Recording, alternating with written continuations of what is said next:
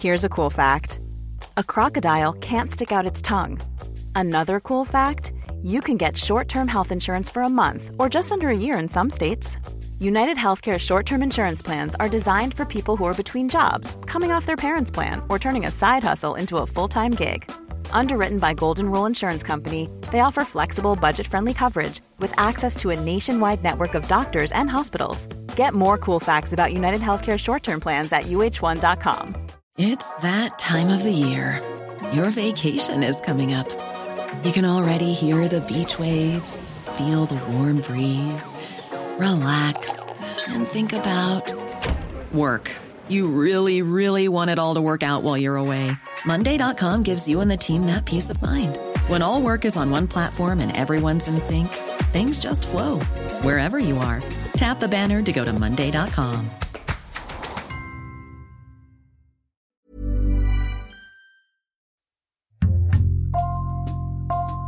Bonjour, c'est Thibault Lambert et vous écoutez Code Source, le podcast d'actualité du Parisien. Candidate pour la troisième fois à l'élection présidentielle, Marine Le Pen traverse un début de campagne plus compliqué que prévu. La chef de file du Rassemblement national, qui a de grandes chances de se qualifier au second tour selon les sondages, doit faire face à l'émergence d'un autre candidat possible à l'extrême droite. Éric Zemmour, l'ancien chroniqueur de CNews, connu pour ses positions très conservatrices, est perçu de plus en plus comme un rival qui pourrait attirer vers lui des électeurs de Marine Le Pen. On fait le point dans Source avec Alexandre Sulzer, journaliste au service politique du Parisien.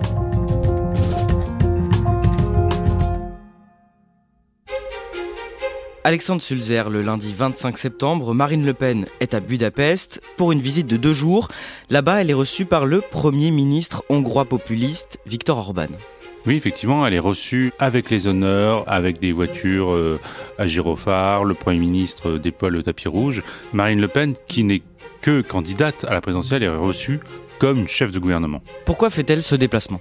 Ça lui permet de s'afficher de façon un peu protocolaire avec euh, une personne en responsabilité, ce qui lui donne une sorte de crédibilité, de représidentialisation. Elle le fait parce qu'elle a besoin d'alliés en Europe.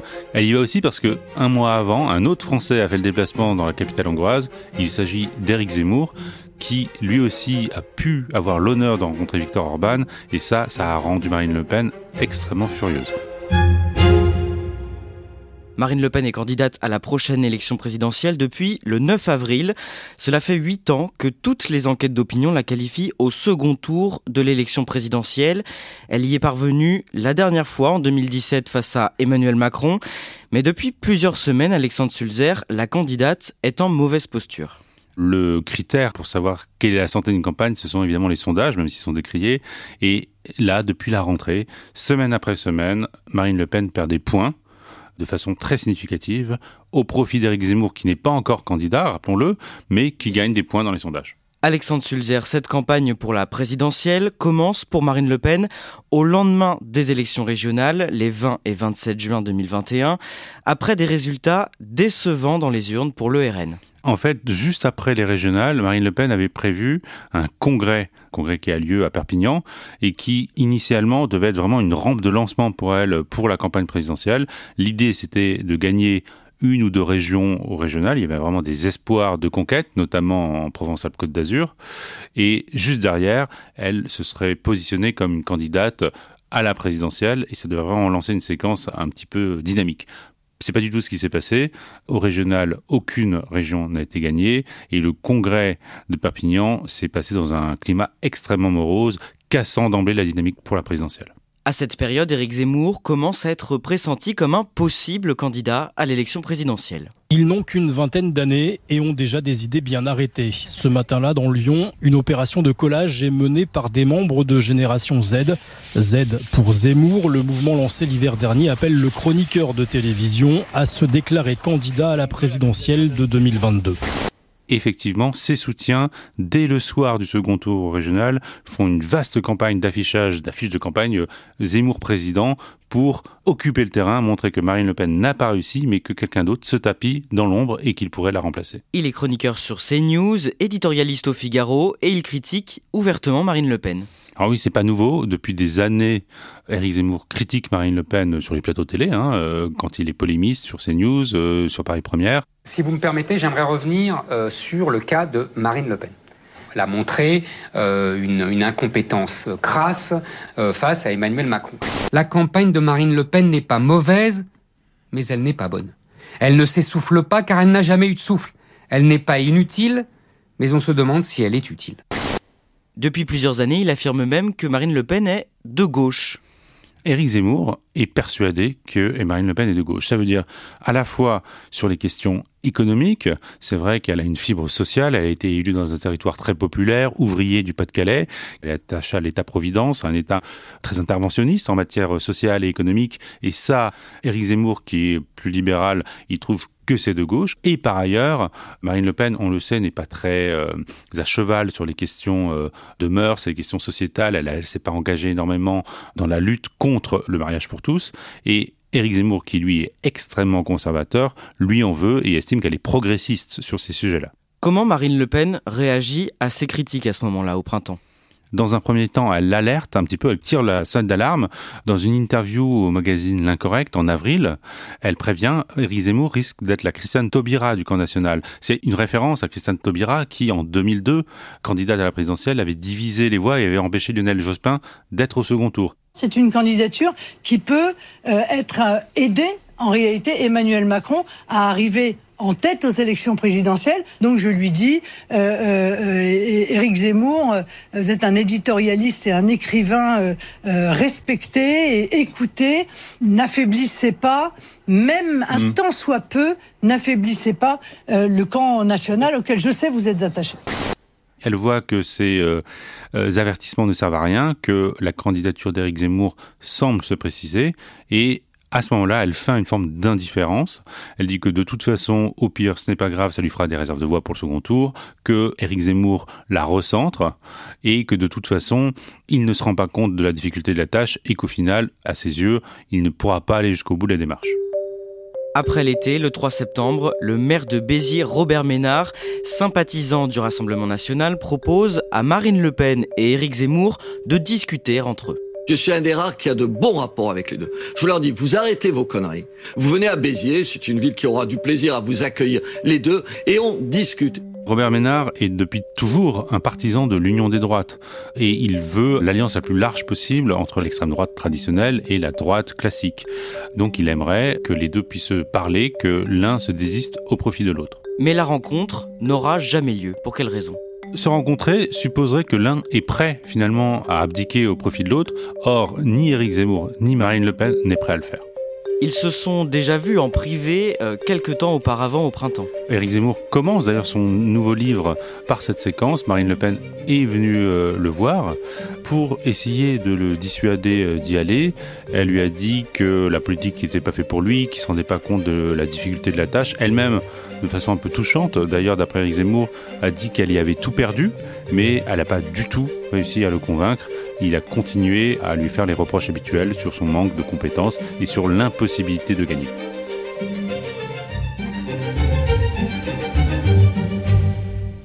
Mes chers amis, mes chers amis, nous sommes à un moment de notre histoire nationale. Le 12 septembre, Marine Le Pen fait sa rentrée politique à Fréjus, dans le Var. Pendant ce meeting qui doit lancer sa campagne présidentielle, elle cède temporairement les clés du Rassemblement national au numéro 2 du parti, Jordan Bardella. Conformément à nos statuts et suivant la volonté de nos adhérents qui l'ont placé en tête des votes de notre élection interne, il revient à Jordan Bardella de prendre la direction du Rassemblement national. Marine Le Pen veut se présenter comme une candidate consensuelle. Elle sait que son parti politique, créé par son père, Jean-Marie Le Pen, a une image extrêmement euh, mauvaise dans l'opinion publique. Elle l'a déjà rebaptisé Rassemblement national, mais ça n'a pas eu un effet euh, incroyable dans l'opinion. Et elle pense que en quittant le parti, Ça lui permettra d'afficher une image plus gaulliste au-dessus des partis, au-delà des clivages partisans. C'est une stratégie qu'elle avait d'ailleurs déjà essayé de mettre en place en 2017, mais elle l'avait fait dans l'entre-deux tours de la présidentielle, c'est-à-dire beaucoup trop tard. Et donc là, elle prend les devants et elle le fait dès le mois de septembre. Pendant ce meeting, elle détaille aussi les grandes lignes de son programme et fait ressortir plusieurs propositions. On pensait qu'elle allait euh, sans doute parler immigration et pas du tout. Elle propose plusieurs euh, mesures, à la fois la nationalisation des autoroutes. Ainsi, la nationalisation des autoroutes permettra de stopper l'inflation des prix des péages et la privatisation du service public. Parallèlement, je renforcerai la liberté d'information avec la privatisation de l'audiovisuel public. Ça lui permet, dit-elle, de marcher sur les deux jambes. Privatisation, nationalisation, d'avoir une jambe gauche, entre guillemets, et une jambe droite. Ça lui permet aussi de dire qu'elle va s'attaquer à la question du pouvoir d'achat. Et ça lui permet de s'afficher déjà comme une candidate du pouvoir d'achat, attachée au portefeuille des Français, au quotidien des Français, contrairement à Éric Zemmour. Marine Le Pen commence dans la foulée sa campagne et elle veut sillonner la France loin des caméras. Elle veut s'afficher comme une candidate crédible qui s'intéresse à des questions techniques. Et donc l'idée, c'est de multiplier les déplacements en France sur des sujets extrêmement précis. Elle va par exemple au salon de la logistique, elle va en Isère pour s'intéresser à la filière bois avec des journalistes locaux ou de la presse spécialisée. Elle ne veut pas s'afficher comme une candidate qui répond au tout venant de l'actualité. Mais cette stratégie, elle ne dure pas très longtemps. En réalité, elle ne dure même que quelques jours parce que pendant ce temps-là, Éric Zemmour lui a lancé son livre. Il multiplie les réunions publiques devant euh, des euh, dizaines et des dizaines de caméras. Les médias ne parlent que de lui. Les sondages prennent, la dynamique prend et Marine Le Pen disparaît complètement du paysage. Très vite, son équipe s'alerte et met fin tout de suite, quasiment, à cette stratégie. Éric Zemmour qui est à ce moment-là en pleine tournée médiatique pour la promotion d'un livre auto-édité, La France n'a pas dit son dernier mot. Le 24 septembre, comme on le disait au début de cet épisode, il est reçu par Viktor Orban à Budapest. Je ne pense pas que Viktor Orban soit un dirigeant autoritaire. Il dirige son pays et euh, il ne se laisse pas euh, intimider par euh, ni les minorités agissantes, ni les médias, ni le gouvernement des juges. C'est exactement ce qu'il faudra en France. Ça ne veut pas dire un gouvernement autoritaire. Alexandre Sulzer, il n'a pas fait le voyage tout seul. Il retrouve là-bas Marion Maréchal, qui est la nièce de Marine Le Pen, et tout au long de leur séjour, ils vont euh, s'afficher ensemble devant les journalistes pour montrer leur euh, complicité. Éric euh, Zemmour est, quelqu'un que je connais bien et que j'apprécie, vous le savez. Enfin, je veux dire, c'est pas un secret pour personne. Je, pense que c'est un homme qui est un homme intéressant pour le débat public. Pourquoi est-ce qu'ils affichent justement cette complicité? Le sous-texte, c'est dire que Marion Maréchal, même si elle prend pas officiellement parti, a son cœur quand même qui balance davantage pour Éric Zemmour. Les deux ont une sensibilité euh, à la fois libérale et conservatrice, ce que n'a pas du tout Marine Le Pen. Par ailleurs, les deux ont des relations conflictuelles avec la présidente du Rassemblement national. L'immigration s'invite dans le débat présidentiel qui s'ouvre. Le mardi 28 septembre, Marine Le Pen avance des propositions concernant l'immigration et elle fait ça plutôt que prévu. Sur le fond, rien de nouveau, c'est une reprise de ce qu'elle avait déjà dit. La France restera-t-elle la France ou sera-t-elle emportée dans le torrent non maîtrisé de gigantesques flux migratoires mais elle voit bien qu'elle ne veut pas se faire déborder sur ce terrain-là par Éric Zemmour. Elle ne cite jamais Éric Zemmour, mais euh, les références en réalité sont multiples. Cette question doit être abordée avec sérieux et exige autre chose que des constats de tribune, dans le même temps, j'appelle les Français à se méfier des faux prophètes. Elle rappelle que sur le sujet, elle n'a rien à apprendre, que le parti s'est emparé de ce sujet depuis de très nombreuses années. En clair, elle dit préférer l'original à la copie. Quelques jours plus tard, Alexandre Sulzer, vous interrogez l'ancien président du Front National et père de la candidate, Jean-Marie Le Pen, et il se montre élogieux envers Éric Zemmour. Oui, il euh, connaît Éric Zemmour depuis très longtemps, même lorsqu'il était journaliste encore. Euh, Éric Zemmour et Jean-Marie Le Pen se voyaient très régulièrement. Il se reconnaît davantage hein, dans la vision d'Éric Zemmour que dans le programme de sa propre fille. Et sans dire clairement qu'il favorise Éric Zemmour, il dit qu'il euh, soutiendra celui qui est le mieux placé pour gagner à la présidentielle. Ça veut dire qu'il ne prend pas entièrement parti pour sa fille. Comment est-ce qu'elle réagit à ça? Elle balaye ça d'un revers de main. Euh, dès que de toute façon son père prend position dans le débat public, elle rappelle que c'est son père et que donc, eu égard à leurs euh, différents euh, politiques, il s'agit toujours d'une forme de contention entre eux et que ça n'a pas donc beaucoup de valeur. Le lundi 4 octobre, le nouveau président du Rassemblement national, Jordan Bardella, est interrogé à propos d'Éric Zemmour. Encore un mot sur Éric Zemmour. Vous savez que la politique est affaire de dynamique. Il y a une dynamique en sa faveur qu'il porte dans les sondages. Est-ce que vous ne craignez pas qu'il siphonne les votes euh, du Rassemblement national et qu'il arrive à devancer Marine Le Pen dans les sondages? Non, écoutez, pour l'instant, la campagne euh, électorale n'a pas véritablement euh, démarré. Je crois que ce second tour entre Marine Le Pen et Emmanuel Macron aura lieu pour la simple et bonne raison qu'elle est, elle, en capacité de battre Emmanuel Macron, ce qui n'est pas le cas euh, d'Éric Zemmour. Et le même jour, un bureau politique est organisé dans les locaux du RN.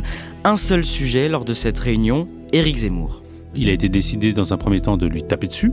Le problème, c'est que les électeurs de Marine Le Pen adorent Éric Zemmour. Ils le lisent, ils l'écoutent sur ses news. Et donc, c'est très compliqué pour eux de lui taper dessus, surtout avec des angles d'attaque qui leur donnent presque l'apparence de la gauche, puisqu'ils diabolisent Éric Zemmour, alors qu'eux-mêmes se disent victimes de diabolisation depuis des années. Il y a des désaccords profonds sur l'angle d'attaque et les revirements sont incessants dans la stratégie de campagne. Et donc, qu'est-ce qu'ils décident à ce moment-là? Ils décident de faire une pause et d'arrêter de taper sur Éric Zemmour, mais on voit bien que cette stratégie ne tient pas non plus très longtemps parce que l'énervement est tel dans l'équipe et la fébrilité est telle dans l'équipe de Marine Le Pen que l'envie d'en découdre est des fois plus forte. Le 6 octobre, un sondage mené par l'Institut Harris Interactive pour le magazine Challenge place Éric Zemmour pour la première fois devant Marine Le Pen dans les intentions de vote. Oui, euh, Éric Zemmour a donné entre 16 et 17% Marine Le Pen entre 15 et 16 et c'est un peu historique dans le sens où ça fait des mois, des mois, des mois que tous les sondages donnent la même affiche de second tour, à savoir Emmanuel Macron contre Marine Le Pen. Et donc là, ça vient chambouler complètement la perspective. Toute la stratégie de Marine Le Pen, qui était fondée sur une stratégie de second tour, tombe à l'eau, cassant d'emblée la dynamique pour la présidentielle. Marine Le Pen réagit le soir même dans une vidéo publiée sur Facebook. Que dit-elle? Elle surjoue la sérénité, elle dit que tout cela n'a pas beaucoup d'importance, qu'elle n'est pas du tout inquiète. Je ne suis pas chamboulée, je suis calme, mais c'est aussi parce que j'ai beaucoup d'expérience. Vraiment, c'est euh, très surjoué. Et elle en profite aussi pour faire quelques annonces. Alors moi, je propose une chose, c'est que sur le gaz, l'électricité et l'essence, la TVA qui aujourd'hui est à 20% passe à 5,5% précisément parce que je considère que ce sont des biens de première nécessité. Et entre la TVA 5,5 sur le gaz, sur l'électricité et sur l'essence, c'est 350 euros euh, par an qui va être restitué aux Français. C'est évidemment une façon de se montrer proche de la préoccupation des Français, là où Éric Zemmour est beaucoup plus cantonné aux questions d'immigration et aux grandes idées euh, liées à l'histoire de France. Avec ces annonces, elle vise quelle partie de son électorat? Clairement, l'idée, c'est de viser l'électorat populaire ou les classes moyennes inférieures, pour qui, en tout cas, euh, faire un plein n'est pas anodin. C'est aussi une façon de remobiliser son propre électorat issu des classes populaires, un électorat très souvent tenté par l'abstention, on l'a encore vu lors des dernières régionales, et ça peut être catastrophique pour elle si elle ne le mobilise pas pour la présidentielle. C'est Marine Le Pen qui vient d'arriver euh, auprès euh, des adhérents RN. Le 15 octobre, Marine Le Pen se rend dans le Vaucluse avec plusieurs journalistes et là-bas, il l'interroge longuement sur la montée d'Éric Zemmour dans les sondages. Évidemment, Marine Le Pen, dès qu'elle fait un déplacement, maintenant, elle est interrogée euh, que là-dessus. Hein. Elle a du mal à, parler d'autre chose. Et ben, elle rappelle encore une fois qu'Éric Zemmour s'occupe davantage des idées que des fins de mois et que elle, eh ben c'est l'inverse. D'ailleurs, elle choisit ses déplacements pas par hasard puisqu'elle va visiter euh, euh, une association euh, d'aide aux pauvres pour rappeler que c'est ça sa préoccupation. À quelques kilomètres de là, Alexandre Sulzer, vous, vous suivez Éric Zemmour. Il est en déplacement dans le Gard. Le polémiste y retrouve l'eurodéputé RN Gilbert Collard. Éric Zemmour se rend à Nîmes pour une réunion publique de promotion de son livre et avant cette réunion publique, il reçoit euh, Gilbert Collard à huis clos.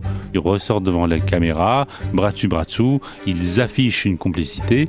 Je suis ici euh, en tant qu'ami d'Éric Zemmour pour écouter un conférencier et en toute loyauté et fidélité à Marine Le Pen. Euh, je veux dire, Personne n'est dupe. Le lendemain, le samedi 16 octobre, Éric Zemmour se rend à Béziers pour une rencontre avec le maire, Robert Ménard. Je suis heureux de te recevoir, Éric. Devant le public venu y assister, Robert Ménard lui demande une nouvelle fois de se rallier à Marine Le Pen. Il lui demande un engagement, il aimerait que en février Marine Le Pen et Éric Zemmour se mettent d'accord. Je demanderai, je souhaiterais, j'implorerai vous deux, toi et Marine, de se retrouver en février prochain et que celui qui sera à ce moment-là derrière l'autre accepte de se retirer. Il lui demande cela devant le public en espérant qu'Éric Zemmour répondra positivement à sa demande. Et que répond Éric Zemmour? Il lui répond euh, par la négative. Pour l'instant, nous ne sommes pas encore en février, nous sommes en octobre. Et euh, je peux, euh, j'ai un peu de mal à me retirer alors que je ne me suis pas encore présenté. Il n'a pas du tout l'intention de prendre cet engagement. Et ensuite, une fois que le meeting sera passé, devant les journalistes, il en profite pour remettre une couche euh, sur Marine Le Pen en disant à nouveau qu'elle n'est pas à la hauteur, qu'elle euh, méprise même les Français. Donc l'heure n'est pas du tout à enterrer l'âge de guerre.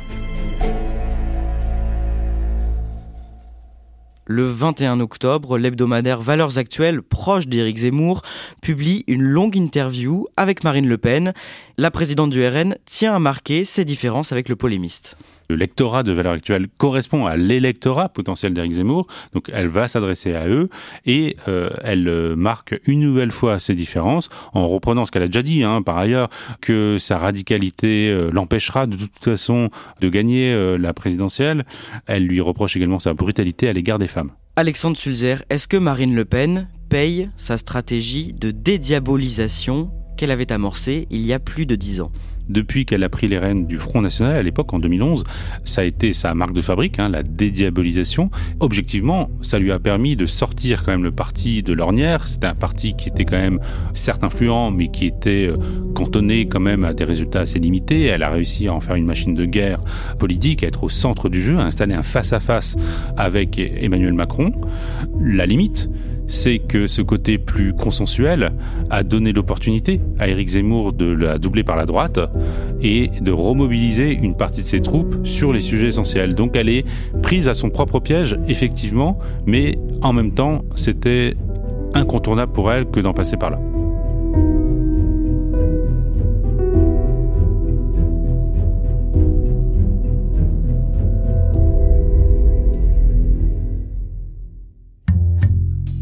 Merci à Alexandre Sulzer. Code Source est le podcast d'actualité du Parisien. Il est disponible sur toutes les plateformes audio. Cet épisode a été produit par Raphaël Pueyo, Clara Garnier Amourou et Sarah Amni. Réalisation Julien Moncouquiole. Si vous aimez Code Source, n'oubliez pas de vous abonner, de nous laisser des petites étoiles ou un commentaire sur votre application préférée. Vous pouvez aussi nous écrire code source at leparisien.fr.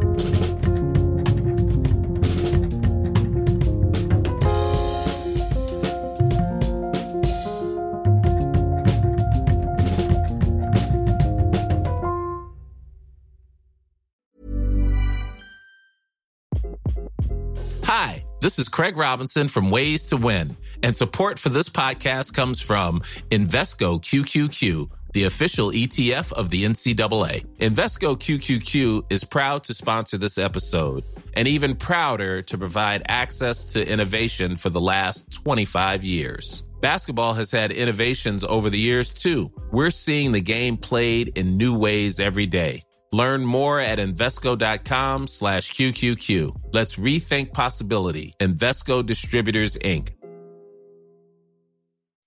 When you make decisions for your company, you look for the no-brainers. If you have a lot of mailing to do, Stamps.com is the ultimate no-brainer. Use the Stamps.com mobile app to mail everything you need to keep your business running with up to 89% off USPS and UPS. Make the same no-brainer decision as over 1 million other businesses with Stamps.com. Use code PROGRAM for a special offer. That's Stamps.com, code PROGRAM.